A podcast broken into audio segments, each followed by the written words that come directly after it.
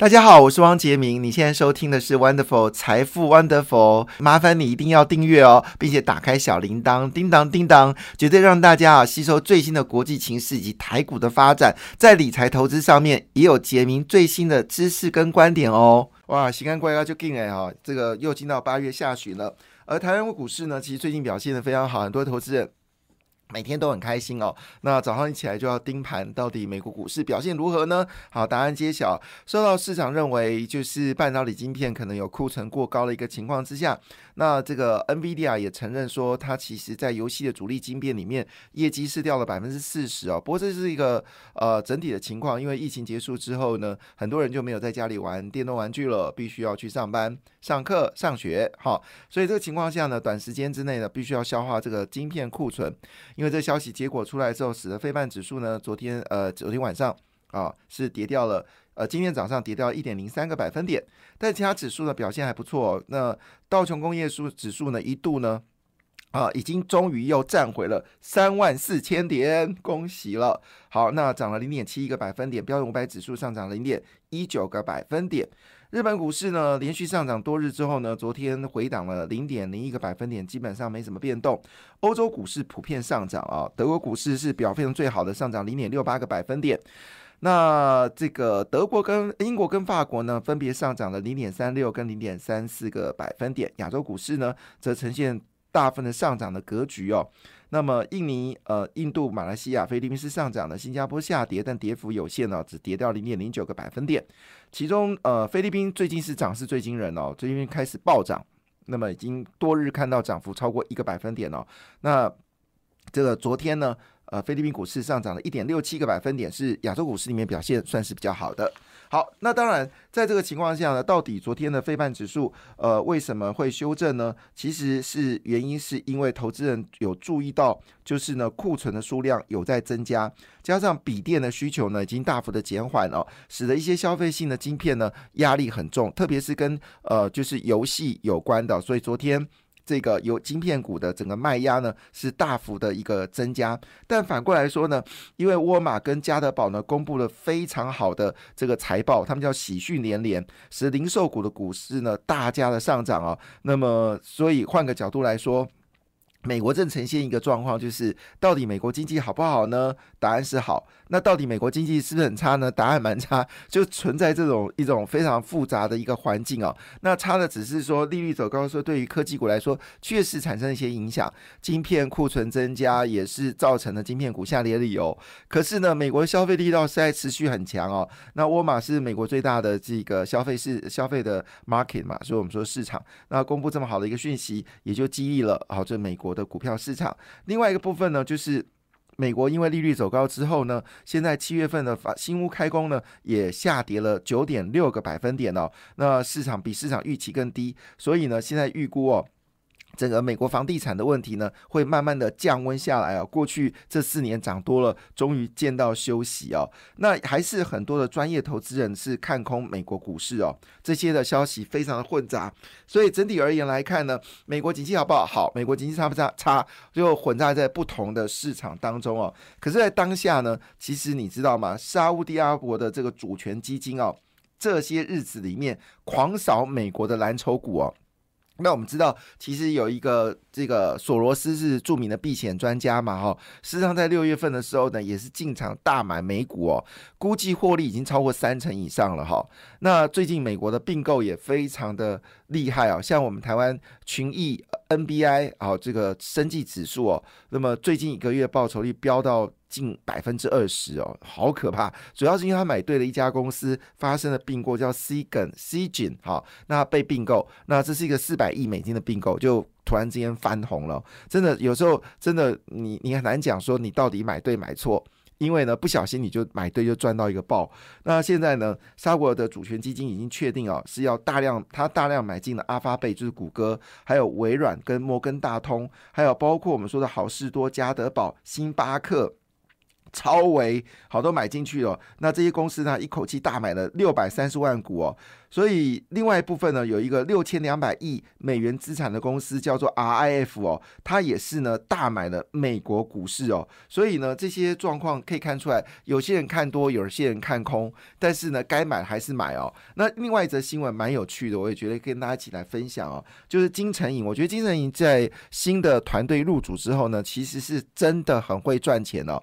那么金城银呢，他们最近法说。他们说，他们一口气大买了美国债券哦，十三点二亿美金。他们说呢，等了四五年了，终于等到六月份的加码。所以六月份很多人跑去买了，很可惜。我本来要谈这个事情哦，事实上到六月为止呢，呃，很多的美国的债券的跌幅都超过两成。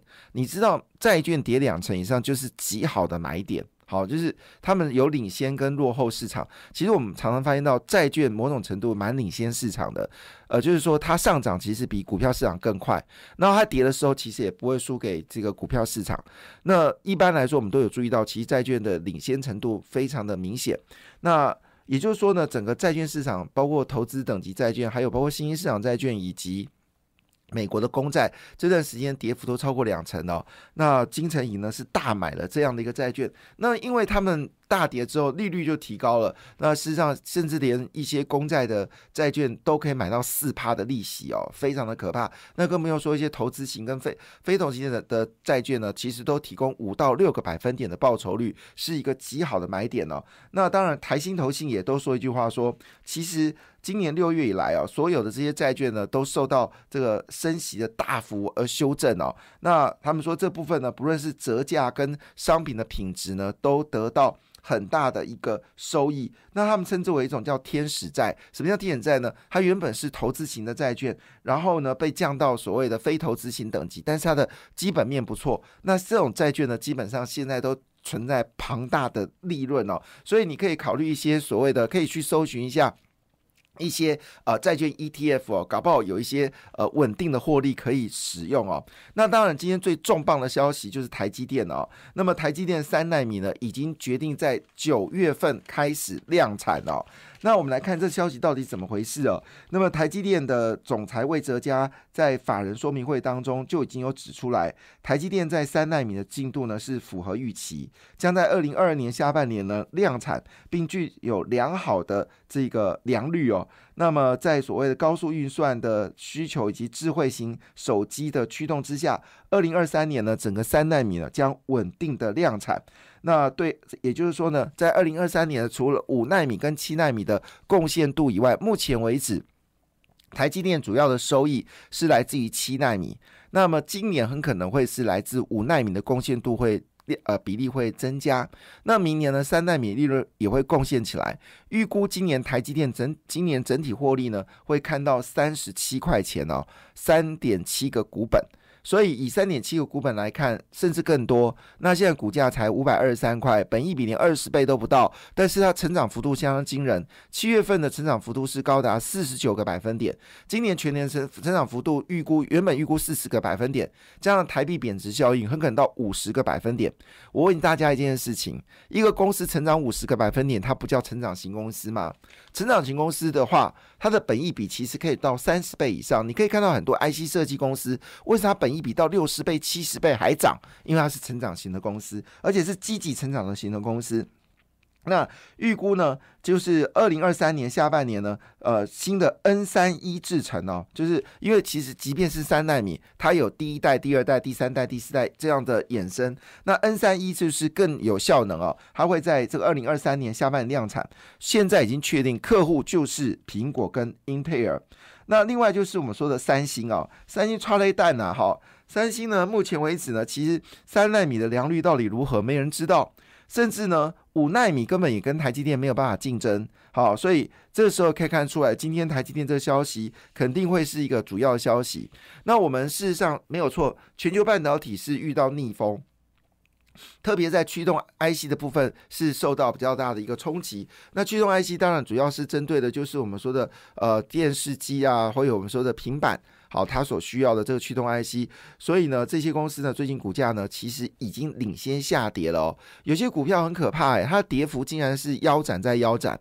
但是我们说这种景气循环的类股哦，它的特色就是什么呢？当你出现到所谓的库存增加的时候呢，它就先跌了。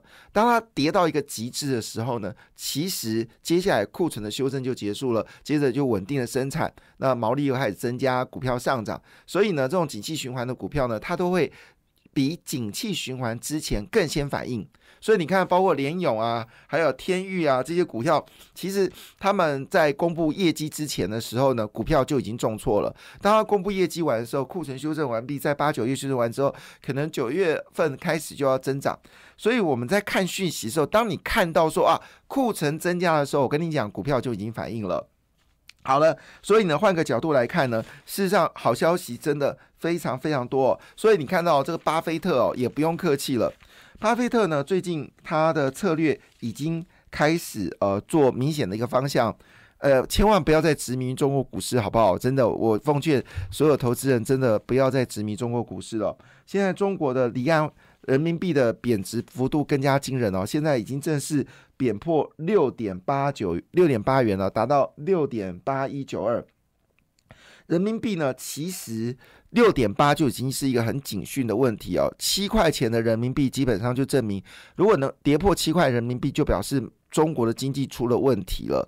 因为大部分的的人的成本基本上都是六在略在。六点七到六点八人民币，哈，那这个价位，那中国的外汇存底最近也开始暴跌，所以中国经济确实出问题了。像昨天我们就解释嘛，受到中国经济出问题影响，美国股市一路下跌哦。虽然没有错，昨天的美中国股市好像有上涨啊，主要是李克强喊话说，请这些这个有钱的城市多点消费，所以呢勉强的上涨。但中国的问题恐怕比大家想象的一个状况更严重，哎。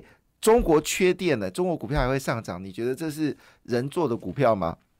好，回来一件事情哦，我们来看一下，到底最近巴菲特跟索罗斯做了些什么事情哦。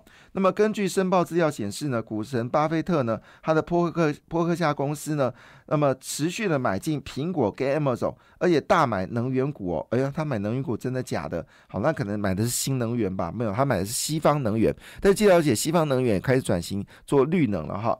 那这个索罗斯更可怕，他大买这个特斯拉。那避险基金天王达达里斯呢，则是呢出清了阿里巴巴、网易跟滴滴出行这五档中概股哦，是全面出清。巴克夏巴呃波克夏呢，在第二季又买进了三百九十万股的苹果股票，六月底的持股金高达一千两百五十亿美金哦。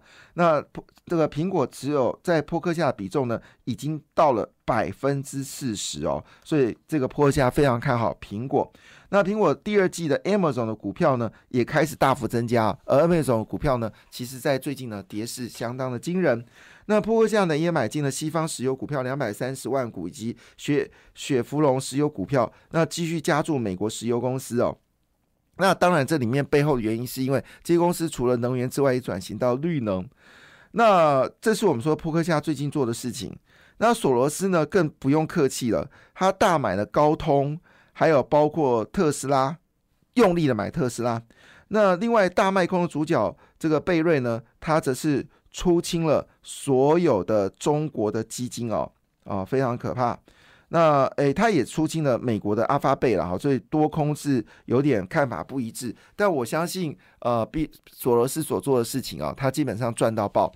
那索罗斯为什么要大买这个？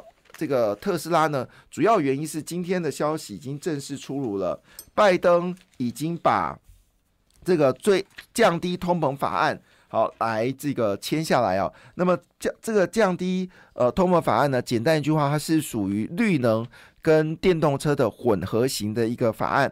那这个法案呢，规模总共是四千三百亿美金哦。那么这四千百三千百亿美金呢，基本上是。用在所谓的清洁能源跟电动车，还有一个部分就是健保，有六百四十页健保。所以最近呢，我们台湾生技股哦，这个大涨不是假的哦，是因为呢，我们在之前就提醒大家，我记得在这个事情发生的时候，我就请大家留意美食哦。那昨天美食是涨停板的，我们那时候说，如果这案子通过的话呢，台湾很多的所谓的。这个药品股呢一定会大涨哦。那么确实哦，昨天其实有多档的医疗类股呢是表现的非常强劲哦，跟大家匹乓起来哈。那因为最近也公布了业绩嘛，这些公司呃获利也是相当的惊人哦。那昨天呢，其实涨势最惊人就是美食了，它现在股价是一百六十一块，昨天涨了十四块五。第二名是宝林，呃，第一名是宝瑞，宝瑞昨天大涨了十七块钱哦。